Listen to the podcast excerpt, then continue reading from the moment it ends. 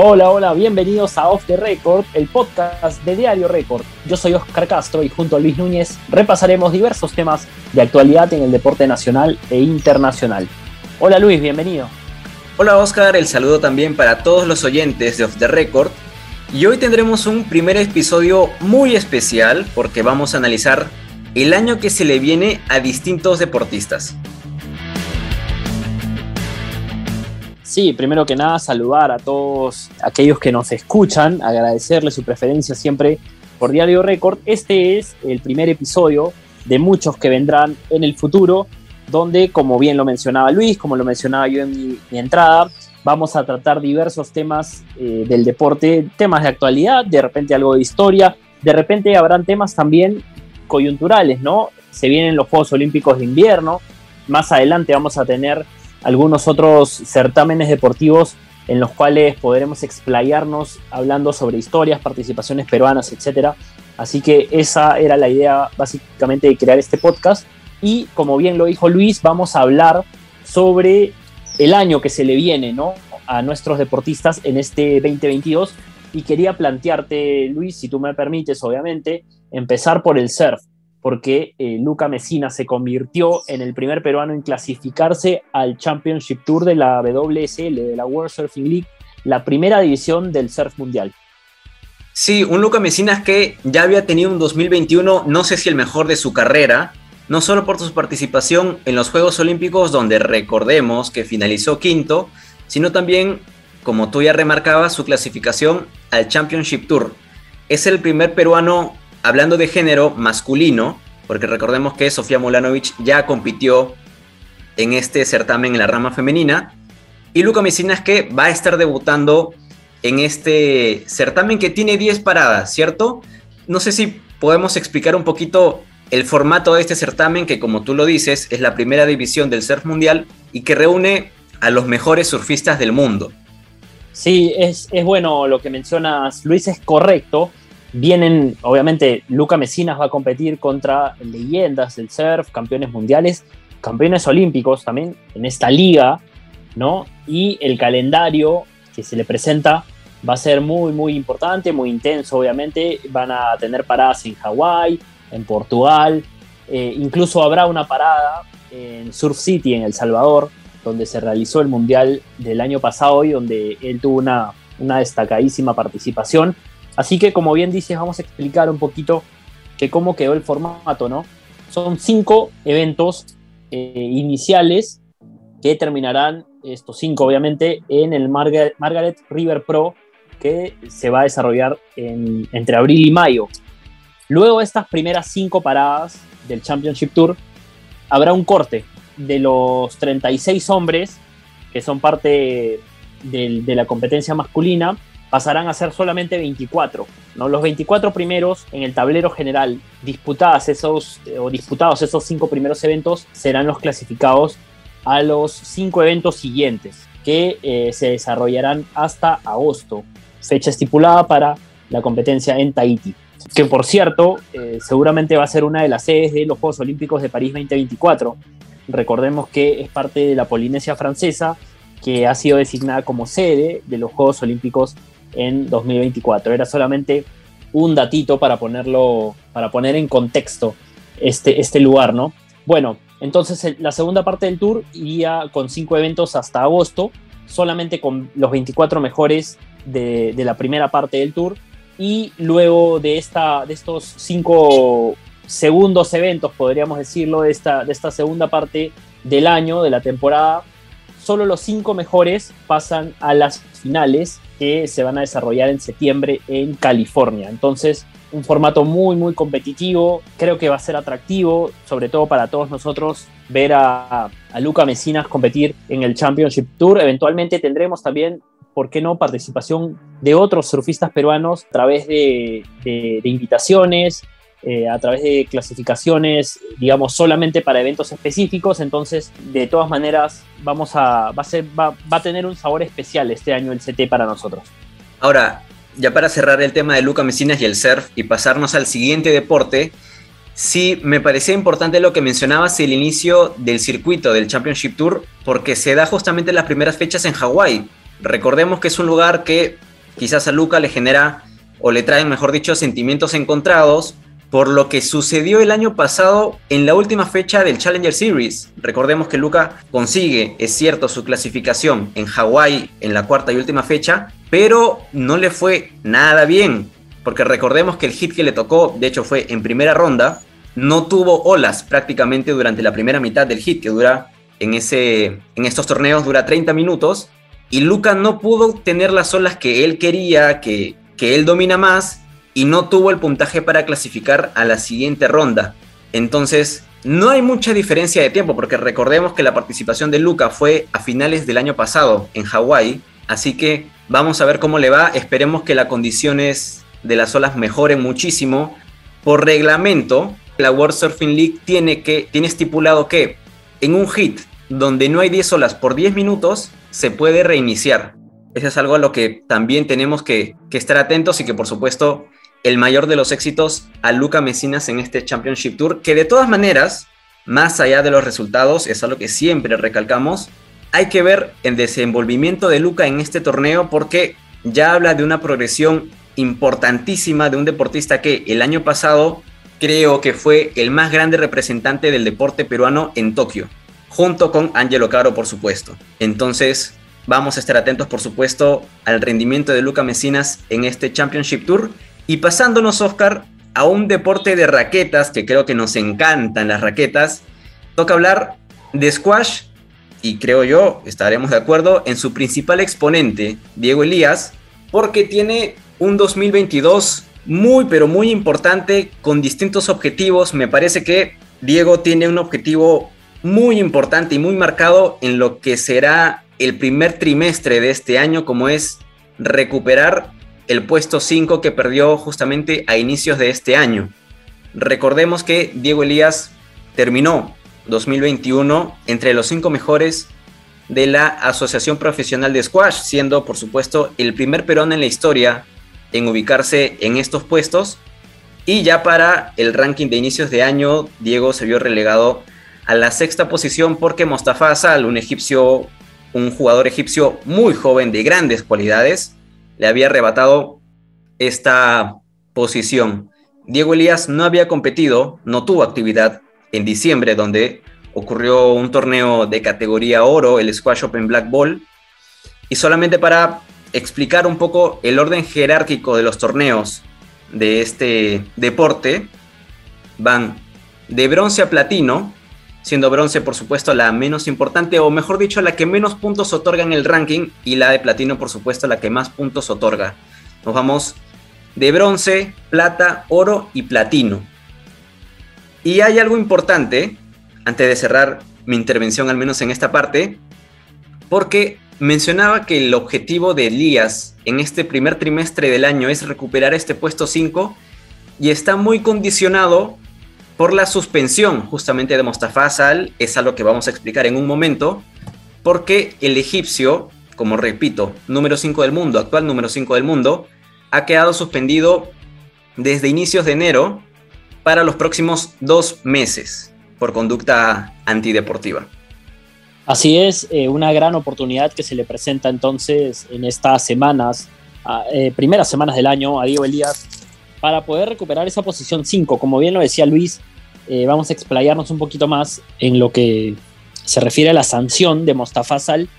Él en algunos torneos del año pasado, sobre todo a fines del año pasado, empezó a mostrar una conducta antideportiva, dejando, dejando la pierna de repente al momento de jugar y haciendo que sus rivales se tropiecen con él y él simulando que sus rivales se lo llevaban por delante. Obviamente los comisarios, los jueces, los especialistas terminaron viendo estos videos y obviamente eh, vieron que era una conducta repetida, era sistemático, era algo que él ya lo hacía de manera premeditada. Entonces decidieron por conducta antideportiva sancionar al egipcio Mostafa Sal con dos meses de inactividad. Ahora, ¿qué torneos hay en estos dos meses que pueden favorecer a Diego Elías en su intento o en su camino a llegar a este quinto lugar del ranking PCA?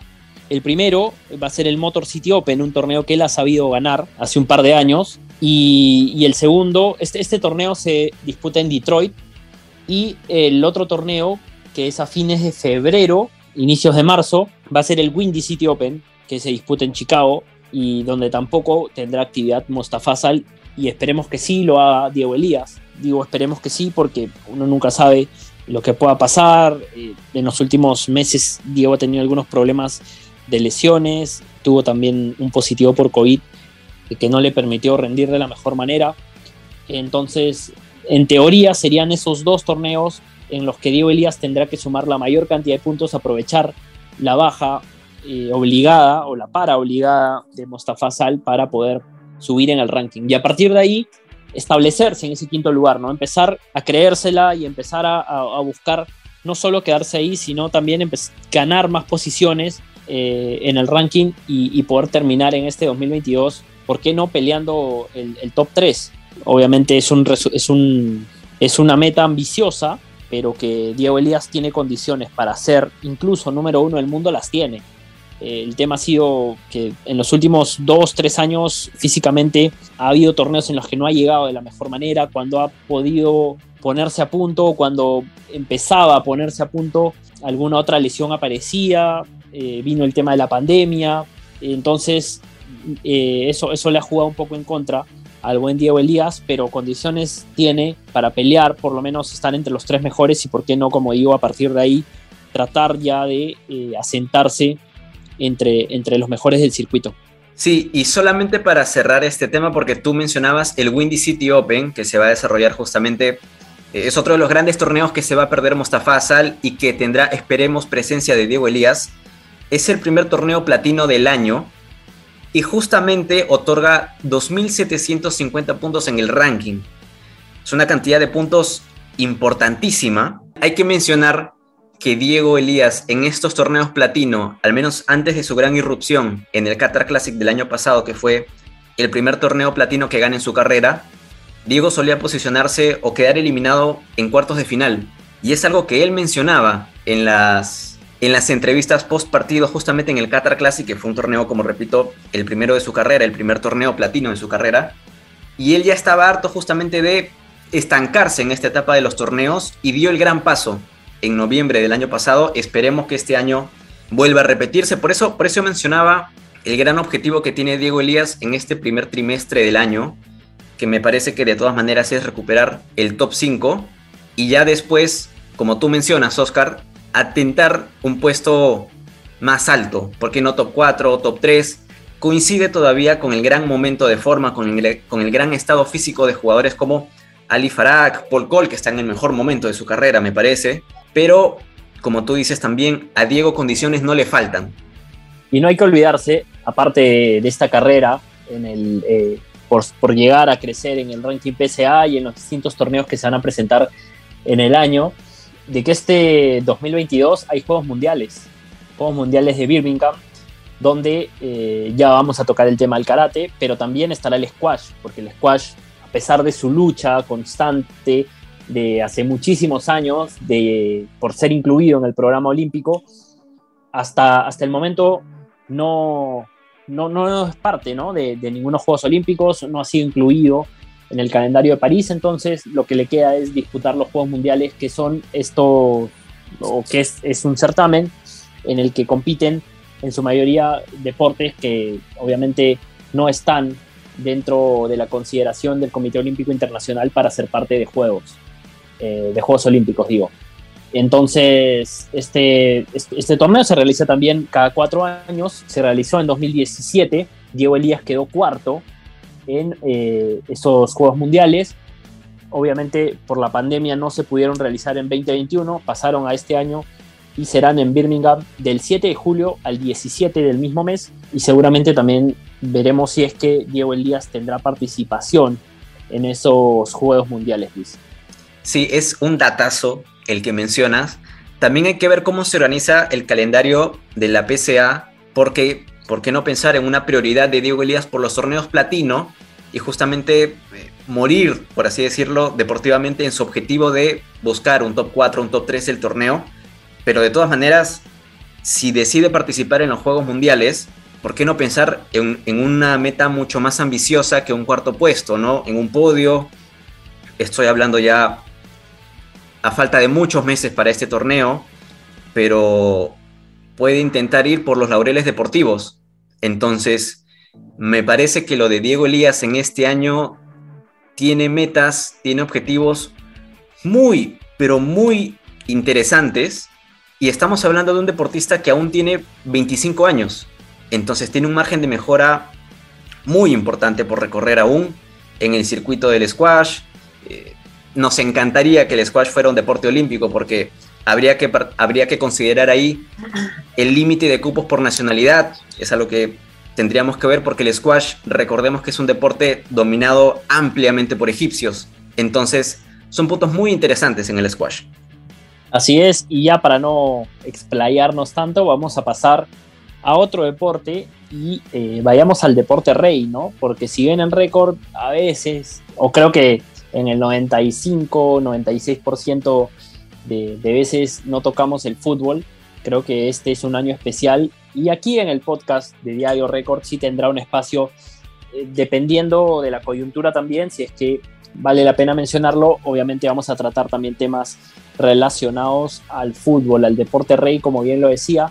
Y este es un año muy especial porque tenemos el Campeonato Mundial FIFA de Qatar 2022, ¿no? Un, un torneo que todos conocemos, todos sabemos lo que significa un Mundial de Fútbol y eh, al que nuestra selección peruana buscará acceder en, esta, en este primer trimestre del año. El, gran objetivo, obviamente, del seleccionado dirigido por Ricardo Areca será el de clasificar al Mundial de Qatar, que se va a desarrollar en fechas inusuales, el 21 de noviembre, del 21 de noviembre al 18 de diciembre. Decía fechas inusuales porque normalmente los mundiales de fútbol suelen disputarse entre junio y julio cada cuatro años, ¿no? Este, este mundial, al disputarse en Qatar, donde hay temperaturas extremas en, verano, se hacía imposible hacerlo en, esas fechas, entre junio y julio. Se decidió hacerlo a fin de año, entre noviembre y diciembre, así que, ¿por qué no? El equipo de Ricardo Areca podría asegurarnos tener una, una bonita, un bonito cierre de año ¿no? con nuestra selección estando en el Mundial de Fútbol, Luis. Sí, un, un, torneo que se va a desarrollar, Oscar, como tú mencionabas, en épocas navideñas, algo atípico considerando los meses en los que suele desarrollarse el Mundial, julio, inicios, finales de junio, por ahí. Y la razón es la que mencionaba, ¿cierto? Las grandes o las altas temperaturas que registra Qatar en estas épocas del año, en junio, julio, y se va a desarrollar en invierno catarí. Son 32 selecciones, esperemos por supuesto que Perú sea una de ellas, una de las cinco selecciones de Sudamérica que suele participar que suele participar, porque recordemos que la quinta mejor ubicada en la clasificación va a disputar un repechaje. En esta ocasión nos toca con la CONCACAF. Entonces esperemos ver al equipo de Ricardo Gareca en su segundo mundial consecutivo y que puede marcar también el final de una camada de jugadores experimentados que nos han dado muchísimas alegrías y otros también emergentes también. Sí, ah, así es, como bien lo dices Luis. Este puede ser un, el buen, digamos, no sé si el fin de una camada, pero también el paso a, una nueva que se va abriendo paso, ¿no? Eh, creo que hay una transición importante, ha habido una transición importante desde el inicio del ciclo de, Gareca, que esperemos se consolide con un segundo mundial de manera consecutiva, eh, sería realmente importante para todos, creo, ¿no? Para la industria deportiva peruana, para nosotros los periodistas, porque no? y obviamente para los jugadores, para los futbolistas que buscan siempre revalorizarse y la mejor manera de hacerlo es jugando un mundial. ¿Quién no quisiera jugar un, cuando fue niño? Eh, el gran sueño de todos era representar a tu selección e ir a un mundial, ¿no? Y hace, creo que hace cuatro años, eh, no, hace cinco años, eh, para nosotros era un sueño. Incluso me acuerdo que hacíamos, hacían bromas, memes, ¿no? Que Perú clasifica el mundial de Namekusein 3000 que cuando el Mundial sea de 48 equipos. Y no, Perú logró hacerlo en Rusia 2018. Eh, fueron, fueron jornadas, fechas eh, muy, muy importantes y llenas de orgullo eh, cuando se logró eso y por qué no en este 2022 sería lindo también volver a repetir. La selección está encaminada, por ahora está en posiciones de clasificación, vamos a ver y esperemos que durante estas últimas fechas, como bien lo decía en este primer trimestre, se estará definiendo si Perú jugará en Qatar 2022 o no. Esperemos, rezándole, creo yo, a todos los santos que eso se termine dando. Pasemos a otro deporte que es un deporte rey, en este caso el deporte rey en los Juegos Olímpicos, como es el atletismo, donde también es un año de mundial, también es un año de mundial y eh, obviamente nuestras principales figuras buscarán destacar, buscarán clasificar a, este mundial que se va a desarrollar en los Estados Unidos, en, en Oregon, para ser más exactos, y obviamente sabiendo que nosotros somos potencia o tenemos eh, mayores habilidades en pruebas de fondo y semifondo, ¿no, Luis? Sí, es un, es un año de mundial, como tú mencionas, Oscar. ¿Por qué no pensar en una clasificación, en la presencia peruana en, esto, en este torneo? Y se me vienen a la cabeza nombres como los de Marilu Sandía, Kimberly García, marchistas nacionales, olímpicas también, o Cristian Pacheco y Gladys Tejeda también presentes en Tokio, maratonistas, campeones panamericanos en Lima 2019. Entonces, hay una ilusión, creo yo, muy marcada en el fondo y medio fondo peruano, ¿cierto? En la marcha. Y por qué no pensar, como digo, en una presencia peruana en este mundial que se va a desarrollar del 15 al 24 de julio. Y hablando también de ilusión, y esto ¿Tú tienes ilusión por tú tienes ilusión por un deportista o por un atleta en particular.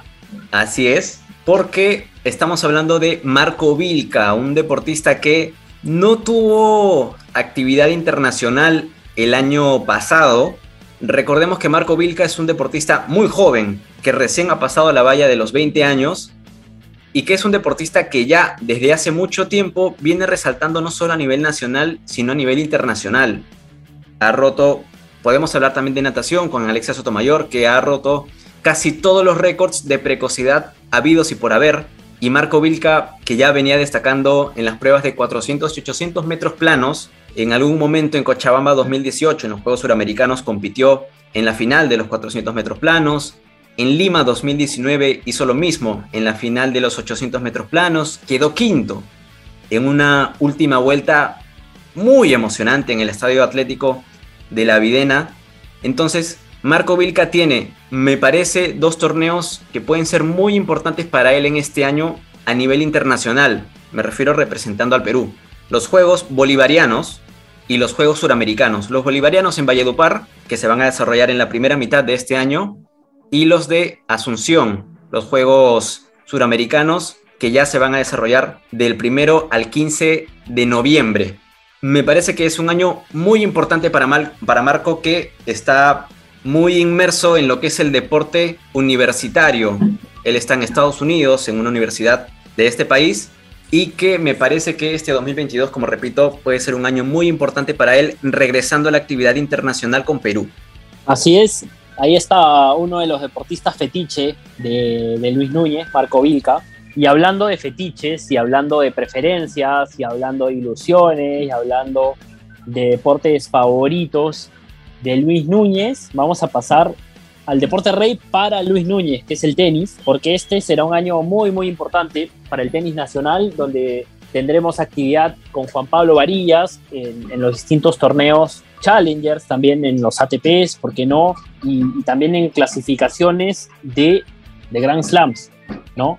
Recordemos que hasta el momento Juanpi no ha podido clasificar a, ninguno, a, ningún cuadro principal de, de Grand Slam, lo viene haciendo desde el 2020 con el Abierto de Australia y, bueno, hasta el momento no, no, ha podido ir hasta el cuadro principal. Recordemos que él compite desde la clasificación y ahí hay que ganar tres partidos para poder acceder al, cuadro, al cuadro principal de cada uno de estos torneos y le ha sido difícil, ¿no? Le ha sido esquiva esa posibilidad. Vamos a ver si en Roland Garros lo puede hacer y pienso en Roland Garros porque es un torneo que se desarrolla en arcilla, eh, una de las superficies donde él desarrolla mejor su juego, por no decir la mejor o, la superficie favorita para, para lo que es su juego, ¿no?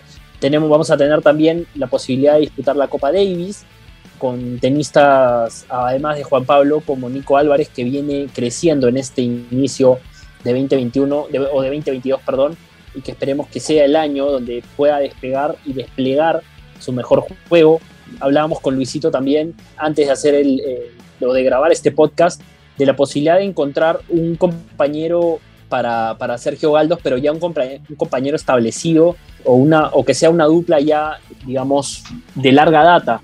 Por lo menos este año hablamos de Alexander Merino, quien ya compitió junto a, a Sergio Galdos en un Challenger. Eh, son los dos primeros clasificados en, el, en, el, ranking ATP en cuanto a dobles se refiere. Y podría ser positivo para que Perú tenga ya dos singlistas bien, bien referenciados, como son Juan Pablo Varillas y Nico Álvarez, habló para competir en la Copa Davis, y una pareja de dobles, ¿no? Porque ha venido siendo Sergio Galdos el eh, fijo y ha venido jugando junto a Brian Panta, junto a alguno de los hermanos del Pi, Huertas del Pino. Entonces eh, sería bueno ya estable, o tener establecida una pareja de dobles, en este caso con Sergio Galdos y Alexander Merino. Por eso creo que va a ser importante este 2022 y obviamente ya al momento de tocar el, el, tema de las jóvenes promesas que pueden empezar a competir o que pueden empezar a crecer en este 2022, hablaremos de los juniors, ¿no? Pero por ahora centrémonos en aquellos deportistas que ya vienen compitiendo varios años en el circuito profesional.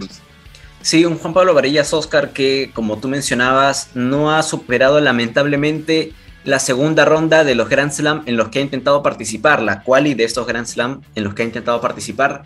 Su mayor, eh, su techo, mejor dicho, ha sido la segunda ronda. En este caso, recordemos la del Abierto de Australia, donde terminó eliminado en esta etapa de la quali y mencionabas el Roland Garros como el posible o como la esperanza que tenemos en Juanpi por llegar al cuadro principal. Recordemos, son tres etapas, son tres partidos los que tiene que ganar.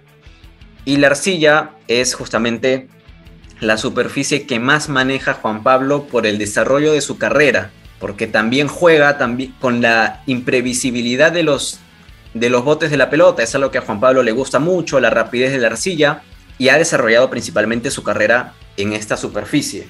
Esperemos que siendo el segundo Grand Slam del año, podamos ver, por qué no, a Juan Pablo Varillas en un cuadro principal de un Grand Slam. Pero también está, por supuesto, el objetivo de llegar al top 100 y creo que es un objetivo que se ha ido aplazando por distintos factores, ¿cierto? En algún momento Juan Pablo estuvo muy cerca el año pasado, no tuvo un buen diciembre, al margen de la lesión que tuvo, por una lesión que tuvo por estrés, y que lo mantuvo marginado de las canchas por unas semanas, unas semanas en las que se perdió torneos, pero en las que también tuvo un importante periodo de descanso para recargar pilas para este 2022 que esperemos sea el gran año de Juan.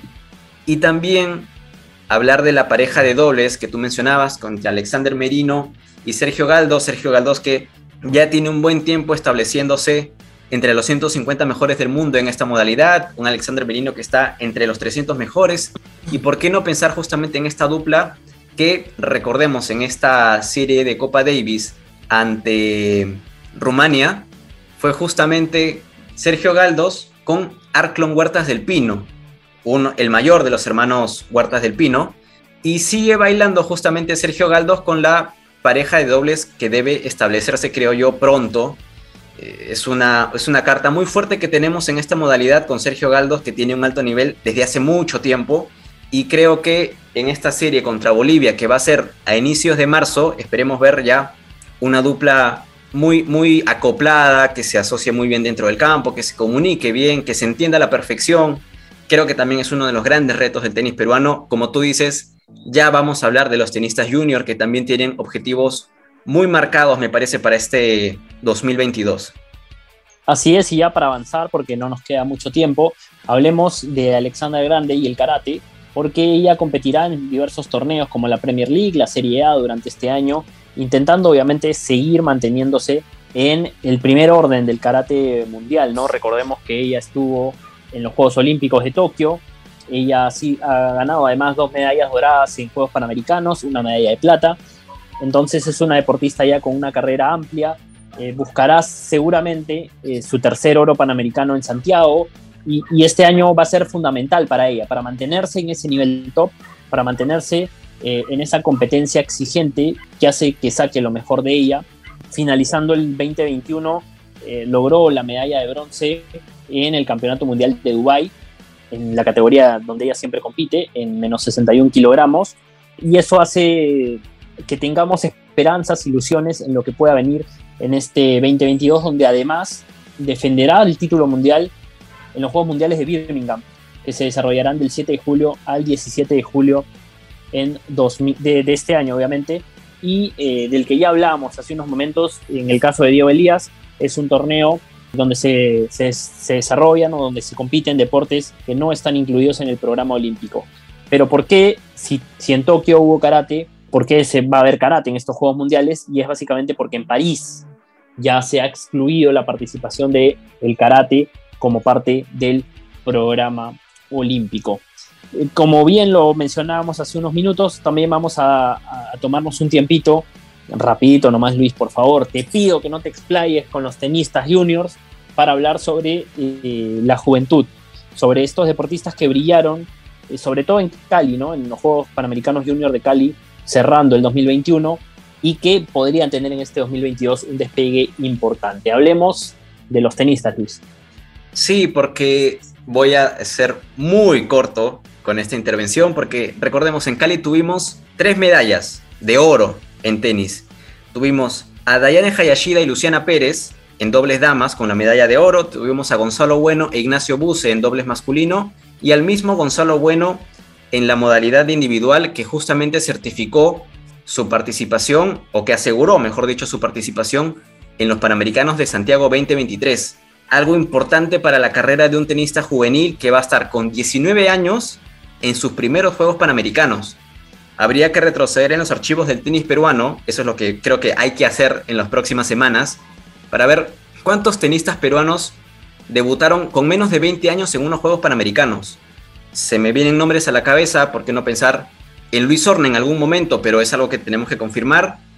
De todas maneras, Gonzalo Bueno que afronta una temporada muy importante para él de transición, ha decidido ser tenista profesional y está alternando aún entre torneos junior y torneos ya del circuito ATP, algún Challenger, algún M25 que esperemos que pueda competir, porque recordemos que Gonzalo Bueno decidió no participar en el Abierto de Australia Junior, un torneo que sí tuvo participación de Ignacio Buse, ambos tenistas que tienen la misma edad, nacidos en 2004 y que este año cumplirán 18, la mayoría de edad, y justamente es el tope de edad, valga la redundancia, para pertenecer al ranking junior.